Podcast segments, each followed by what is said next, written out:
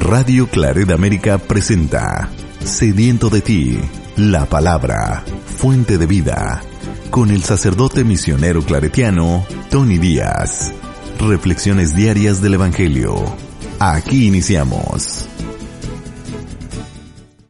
Bienvenidos hermanos a nuestras reflexiones bíblicas de las lecturas del día. Hoy es viernes de la decimaquinta semana del tiempo ordinario viernes de la quinta semana del tiempo ordinario. La primera lectura de hoy viene del libro del Éxodo, capítulo 11, versículos 10 al 12 y 14. En aquellos días Moisés y Aarón hicieron muchos prodigios ante el faraón, pero el Señor endureció el corazón del faraón, que no dejó salir de su país a los hijos de Israel. El Señor les dijo a Moisés y a Aarón en tierra de Egipto, Este mes será para ustedes el primero de todos los meses y el principal del año. Díganle a toda la comunidad de Israel, el día 10 de este mes tomará cada uno un cordero por familia, uno por casa. Si la familia es demasiado pequeña para comérselo, que se junte con los vecinos y elija un cordero adecuado al número de personas y a la cantidad que cada cual pueda comer. Será un animal sin defecto, macho de un año, cordero o cabrito. Lo guardarán hasta el día 14 del mes, cuando toda la comunidad de los hijos de Israel lo inmolará al atardecer Tomarán la sangre y rociarán las dos jambas y el dintel de la puerta de la casa donde vayan a comer el cordero. Esa noche comerán la carne asada a fuego, comerán panes sin levadura y hierbas amargas. No comerán el cordero crudo o cocido, sino asado. Lo comerán todo, también la cabeza, las patas y las entrañas. No dejarán nada de él para la mañana, lo que sobre lo quemarán. Y comerán así, con la cintura ceñida, las sandalias en los pies, un bastón en la mano y a toda prisa, porque es la Pascua, es decir, el paso del Señor. Yo pasaré esa noche por la tierra de Egipto y heriré a todos los primogénitos del país de Egipto, desde los hombres hasta los ganados. Castigaré a todos los dioses de Egipto, yo, el Señor. La sangre les servirá de señal en las casas donde habitan ustedes. Cuando yo vea la sangre, pasaré de largo y no habrá entre ustedes plaga exterminadora, cuando hiera yo la tierra de Egipto. Ese día será para ustedes un memorial y lo celebrarán como fiesta en honor del Señor. De generación en generación celebrarán esta festividad como institución perpetua. Palabra de Dios. El salmo responsorial es el salmo 115 y el responsorio es, cumpliré mis promesas al Señor. Cumpliré mis promesas al Señor. ¿Cómo le pagaré al Señor todo el bien que me ha hecho? Levantaré el cáliz de salvación e invocaré el nombre del Señor. A los ojos del Señor es muy penoso que mueran sus amigos. De la muerte, Señor, me has librado. A mí, tu esclavo e hijo de tu esclava. Te ofreceré con gratitud un sacrificio, e invocaré tu nombre, cumpliré mis promesas al Señor ante todo su pueblo. Cumpliré mis promesas al Señor. El Evangelio de hoy viene de Mateos capítulo 12, versículos 1 al 8. Un sábado atravesaba Jesús por los sembrados. Los discípulos que iban con él tenían hambre y se pusieron a arrancar espigas y a comerse los granos. Cuando los fariseos los vieron, le dijeron a Jesús, tus discípulos están haciendo algo que no está permitido hacer en sábado. Él les contestó, ¿no han leído ustedes lo que hizo David una vez que sintieron hambre él y sus compañeros? ¿No recuerdan cómo entraron en la casa de Dios y comieron los panes consagrados, de los cuales ni él ni sus compañeros podían comer, sino tan solo los sacerdotes? Tampoco han leído en la ley que los sacerdotes violan el sábado porque ofician en el templo y no por eso cometen pecado? Pues yo digo que aquí hay alguien más grande que el templo. Si ustedes comprendieran el sentido de las palabras, misericordia quiero y no sacrificios, no condenarían a quienes no tienen ninguna culpa. Por lo demás, el Hijo del Hombre también es dueño del sábado. Palabra del Señor. Muy bien, damos comienzo a nuestra reflexión de las lecturas de hoy. Nos hemos saltado varios capítulos desde la lectura de ayer a la de hoy y en esta lectura de hoy tenemos ya el encuentro entre Moisés y Aarón. Ya han pasado varias de las plagas que Dios ha mandado a el faraón para que libere al pueblo de Israel, pero el corazón del faraón se endurece en vez de que cambie, en vez de que se suavice. y todo esto pues es visto por medio del ente de que no hay ninguna acción, ningún momento, ningún espacio que no esté bajo la providencia de Dios. Y aún esto, este endurecimiento del corazón del faraón, es interpretado por el autor del libro del Éxodos de que es Dios quien le endurece el corazón hasta que lo pueda forzar a cambiar su mente y su corazón y, libere al pueblo de Israel de su esclavitud. Tenemos aquí a Moisés y Aarón, que son los representantes de Dios ante el faraón, eh, cuando se llevan a cabo las diferentes plagas. Y esta última que se nos narra en esta lectura es la última cuando Dios pasará, pasará matando a primogénito de hombres y animales. Y esta será la última plaga, la última prueba de Dios ante el faraón para que deje libre a los hijos de Israel.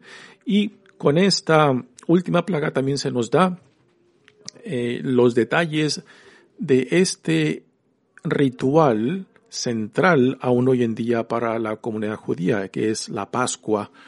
Y se nos da eh, detalles de qué es lo que el pueblo tiene que hacer para celebrar esta Pascua. Y el centro, el centro de esta celebración de la Pascua es el cordero que se ofrece, el, cordero que se inmola en sacrificio a Dios, lo cual para nosotros cristianos, pues eh, la Pascua prefigura eh, la la Eucaristía para nosotros, puesto que también en la Eucaristía tenemos los elementos fundamentales que se encuentran en la Pascua, la celebración de la Pascua. Tenemos el Cordero y el Cordero es Jesús mismo. El altar viene siendo la cruz.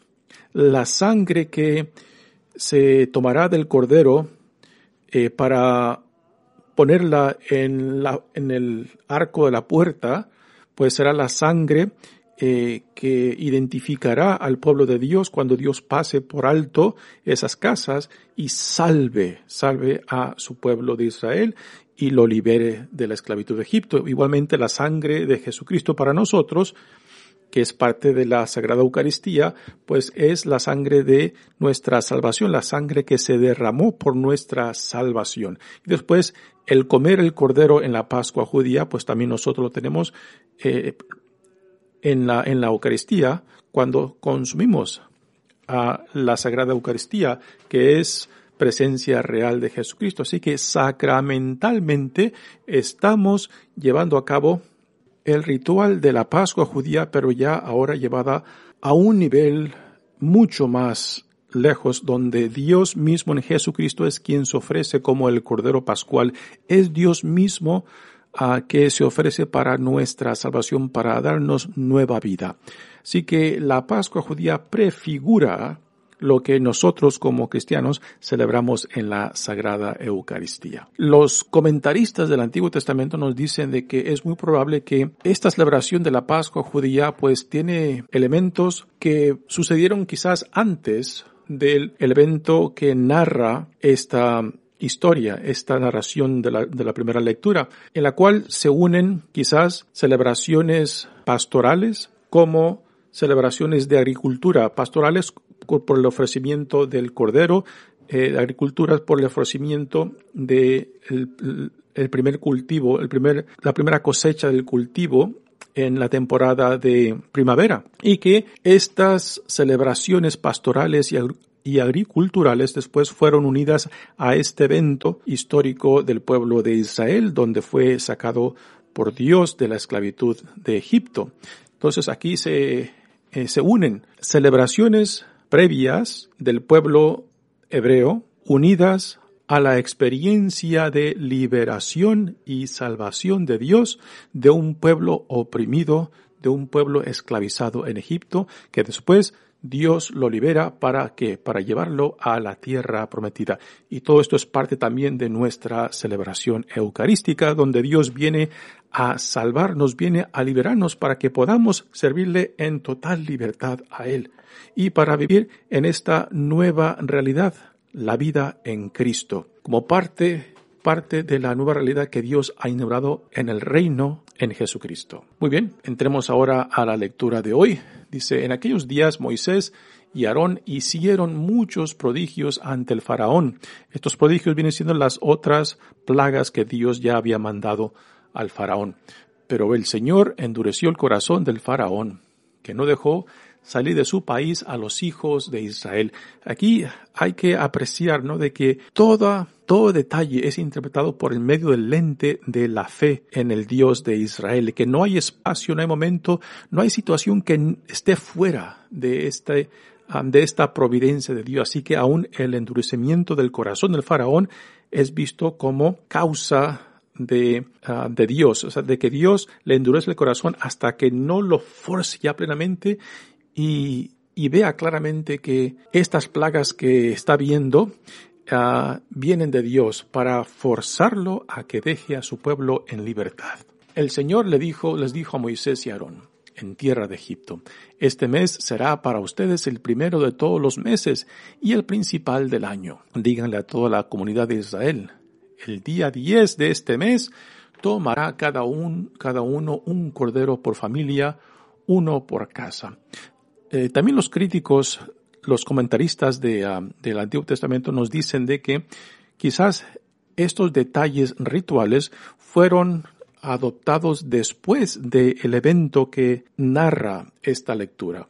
Así que es muy probable que estos detalles del ritual fueron añadidos con el tiempo a la celebración de la salida de Egipto por el poder de Dios. Si la familia es demasiado pequeña para, conocer, para comérselo, que se junte con los vecinos y elija un cordero adecuado al número de personas y a la cantidad de, de cada cual pueda comer. Será un animal sin defecto, macho de un año, cordero o cabrito. Aquí el, parte de, de este ritual pues incluye comida, incluye eh, familia, incluye también sentido de comunidad. Si una familia es muy pequeña para consumir un cordero, que se una a la otra. Así, aquí también entra el sentido de comunidad. Y después continúa. Lo guardarán hasta el día 14 del mes, cuando toda la comunidad de los hijos de Israel lo inmolará al atardecer, lo ofrecerá en sacrificio, ¿no? Lo cual esto prefigura también lo que se llevará a cabo en el templo de Jerusalén, con los rituales de sacrificios de animales. Y aquí está prefigurando todo esto.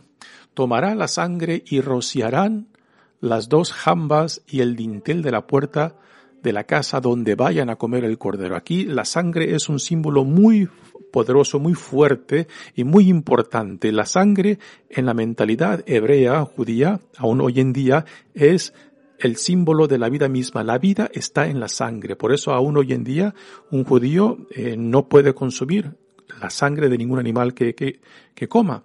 El, el, animal tiene que ser totalmente desangrado porque consumir la sangre es consumir la vida misma y ese es un tabú. Es algo prohibido. Así que la sangre eh, rociada en el, las jambas y el dintel de la puerta, en el arco de la puerta, será símbolo de identificación de que esta casa es casa del, de los hijos de Israel, del pueblo de Dios, que cuando Dios pase hiriendo mortalmente al primogénito de animal y hombres de Egipto, entonces Dios pasará en alto, lo cual es el significado de la palabra Pascua, pasar en alto. Dios herirá mortalmente a los primogénitos de hombres y animales, pero a las familias hebreas que se encuentran en estas casas identificadas por la sangre en el arco de la puerta, pues entonces serán salvadas. Y repito ahí el nombre, el, significado de la Pascua, que Dios pasa en alto. En inglés es pass over, que se salta, se salta Dios esa casa porque es casa de los hijos de Dios y que por tanto ahí Dios no, no impondrá la plaga que está llevando a cabo en todo Egipto. Esa noche comerán la carne asada a fuego comerán panes sin levadura y hierbas amargas. Eh, estos detalles aún son, son parte de la celebración que aún hoy en día entre la comunidad judía se lleva a cabo cada año cuando celebran la Pascua. Cuando Jesús se reúne con sus discípulos en la última cena es precisamente esto que está celebrando la Pascua judía.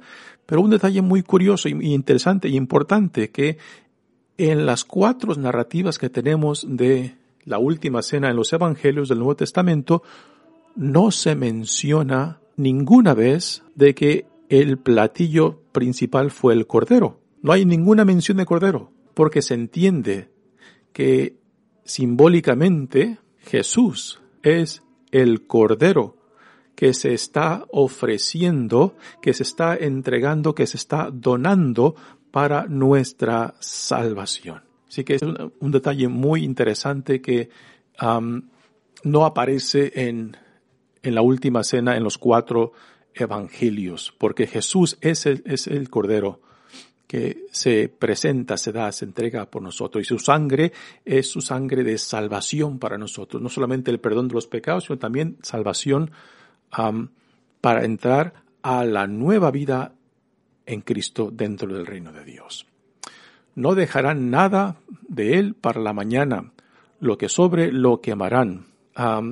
¿Y por qué? Porque este cordero que fue inmolado ya es algo sagrado. Entonces dejar cualquier sobra, dejar cualquier parte del cordero que no fue consumido, entonces es pues desacrar el, lo que fue inmolado a Dios. Por eso aquello que sobra es quemado, que es también lo que se lleva a cabo eh, en los holocaustos ofrecidos a Dios, el quemar la ofrenda eh, para Dios, ¿no? Así que nada se debe de desperdiciar porque es sagrado y si sobra algo, pues se incinera, se quema, eh, reconociendo que este, esta inmolación, esta ofrenda a Dios es algo sagrado.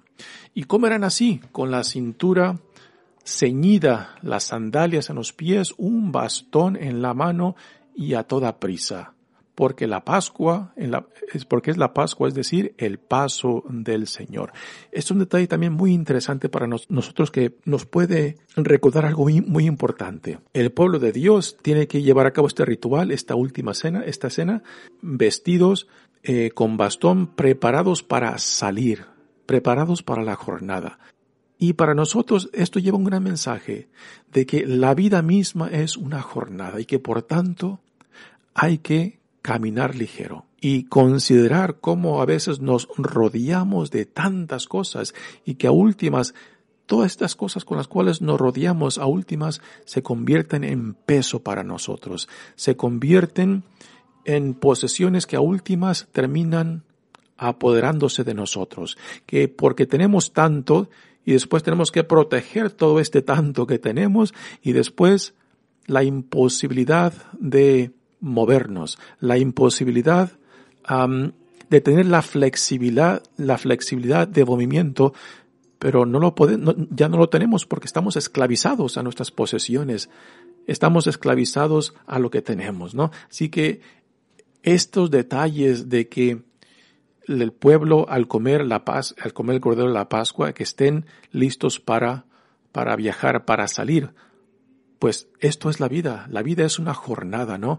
Y hay que tener esa libertad para poder moverse, para poder caminar, para poder levantar, levantar la tienda y seguir caminando y no dejar que nuestras posesiones, que lo que em, tenemos a últimas terminen siendo nuestros señores y que nosotros nos convertamos en sus posesiones. Es un bello detalle, yo creo que es, es muy significante para nosotros. Estar ligero de equipaje para la jornada de la vida. Si yo pasaré esa noche por la tierra de Egipto e heriré a todos los primogénitos del país de Egipto, desde los hombres hasta los ganados, castigaré a todos los dioses de Egipto. Yo, el Señor, la sangre les servirá de señal en las casas donde habiten ustedes cuando yo vea la sangre, pasaré de largo. Nuevamente, este es el significado de la palabra Pascua, que Dios pasará de largo, no herirá mortalmente a nadie que se encuentre de esa casa, solamente a los egipcios, a hombres y ganados serán heridos mortalmente, a los primogénitos, ¿no? Y no habrá entre ustedes plaga exterminadora cuando hiera yo la tierra de Egipto. Así que nuevamente aquí tenemos estos detalles del ritual de la Pascua judía que por necesidad los tenemos que entender y apreciar para poder entender y apreciar nuestra sagrada eh, Eucaristía, porque la Eucaristía toma todos estos símbolos, este significado de la, de la Pascua judía eh, y la introduce, y la introduce a lo que para nosotros es el ritual central de nuestra identidad cristiana católica. Y luego después dice, este día será para ustedes un memorial y lo celebrarán como fiesta en honor del Señor. De generación en generación celebrará esta festividad como institución perpetua. Así como Jesús, Jesús mismo y particularmente en su entrega, en su donación de sí mismo por nuestra salvación, es el evento central y fundamental de nuestra fe, pues entonces esto es para los judíos igualmente a esta celebración.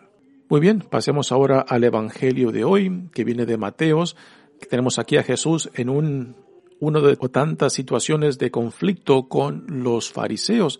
Jesús va caminando por los campos, acompañado por sus discípulos, y los discípulos sintiendo hambre van arrancando ah, espigas ah, y después desvainando las espigas para comer los granos porque tienen hambre.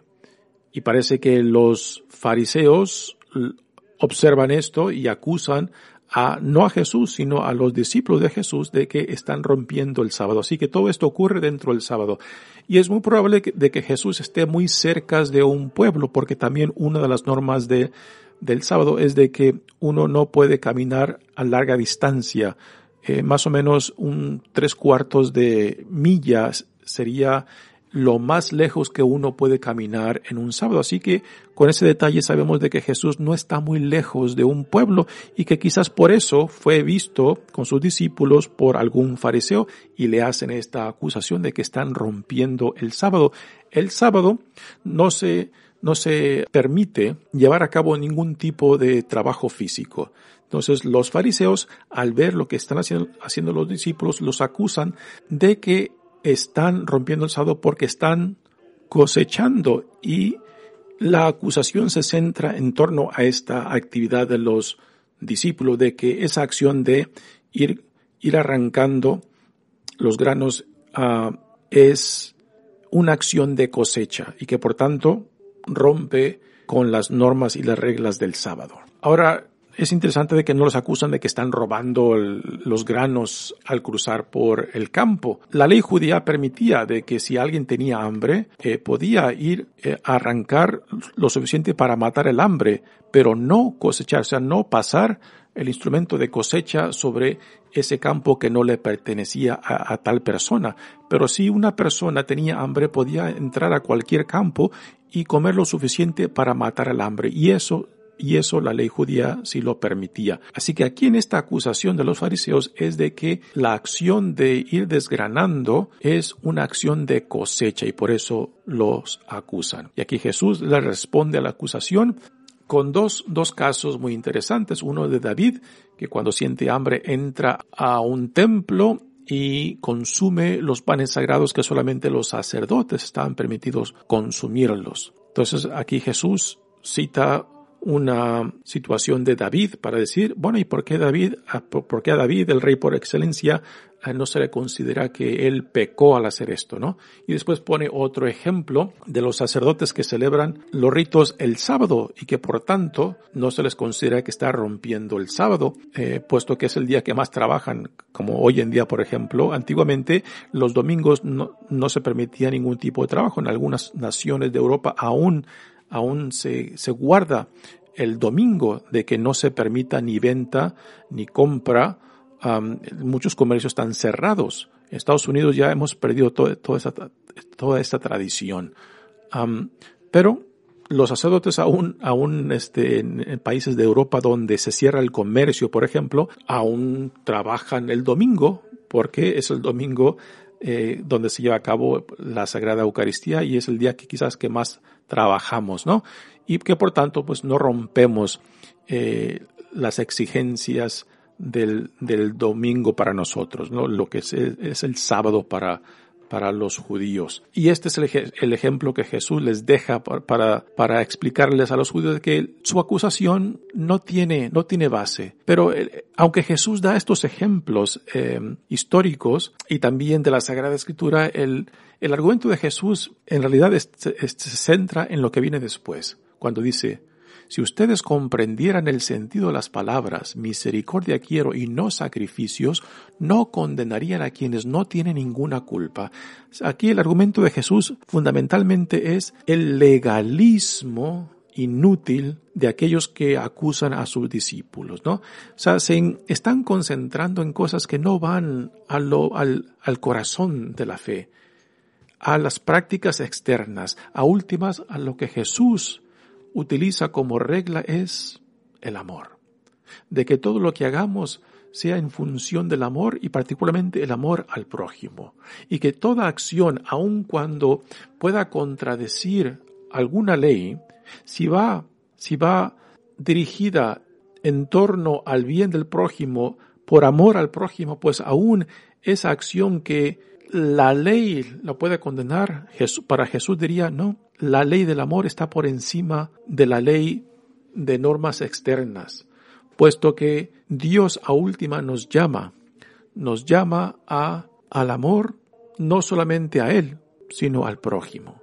Y que toda acción que tenga en el fondo el bien del prójimo, el bienestar del prójimo, la salvación del prójimo, guiadas por el amor, pues a últimas están justificadas. Y esto será la regla, será la norma que Jesús constantemente utiliza en, no solamente en argumentos contra aquellos que lo acusan, sino también en establecer el nuevo mandamiento que está en el corazón y centro del reino que Dios está inaugurando en él. Que el amor será la regla que guiará y se utilizará para juzgar a los hijos de Dios. Y Jesús cierra con estas palabras interesantes, lo cual yo creo que quizás también causó ah, escándalo para los oyentes fariseos cuando dice, y por lo demás el Hijo del Hombre también es dueño del sábado, ¿no?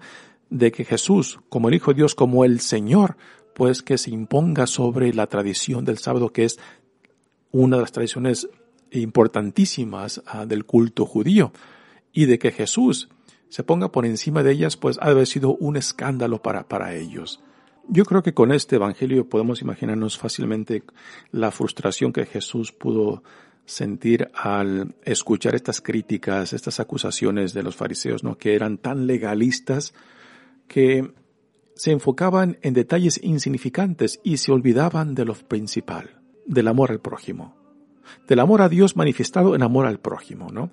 Y que cuando nos enfocamos tanto en las, normas externas de la ley y de nuestra relación con Dios y nos olvidamos de lo fundamental de que toda la religión está fundada en acercarnos mutuamente en hermandad, en solidaridad, en ser verdaderamente un pueblo sagrado de Dios, ¿no? Y que cuando esto lo reducimos simplemente a prácticas externas, pues prácticamente ya hemos destruido el corazón y el centro de lo que Dios nos ha revelado en Jesucristo, que a últimas es la ley del amor la que debe de guiarnos. Y que cuando ponemos aún, aún las devociones a Dios que excluyen el amor al prójimo, pues esas mismas devociones a últimas no tocan de pies a tierra. Esas mismas devociones a Dios, por más santas que parezcan, pues en realidad no están, no, no nos están acercando ni a Dios ni al prójimo. Mi nombre es Padre Tony Díaz, misionero claretiano, que Dios los bendiga. Radio Claret América presentó Sediento de ti, la palabra. Fuente de vida, sus comentarios son importantes. Contáctenos en radioclaredamerica.gmail.com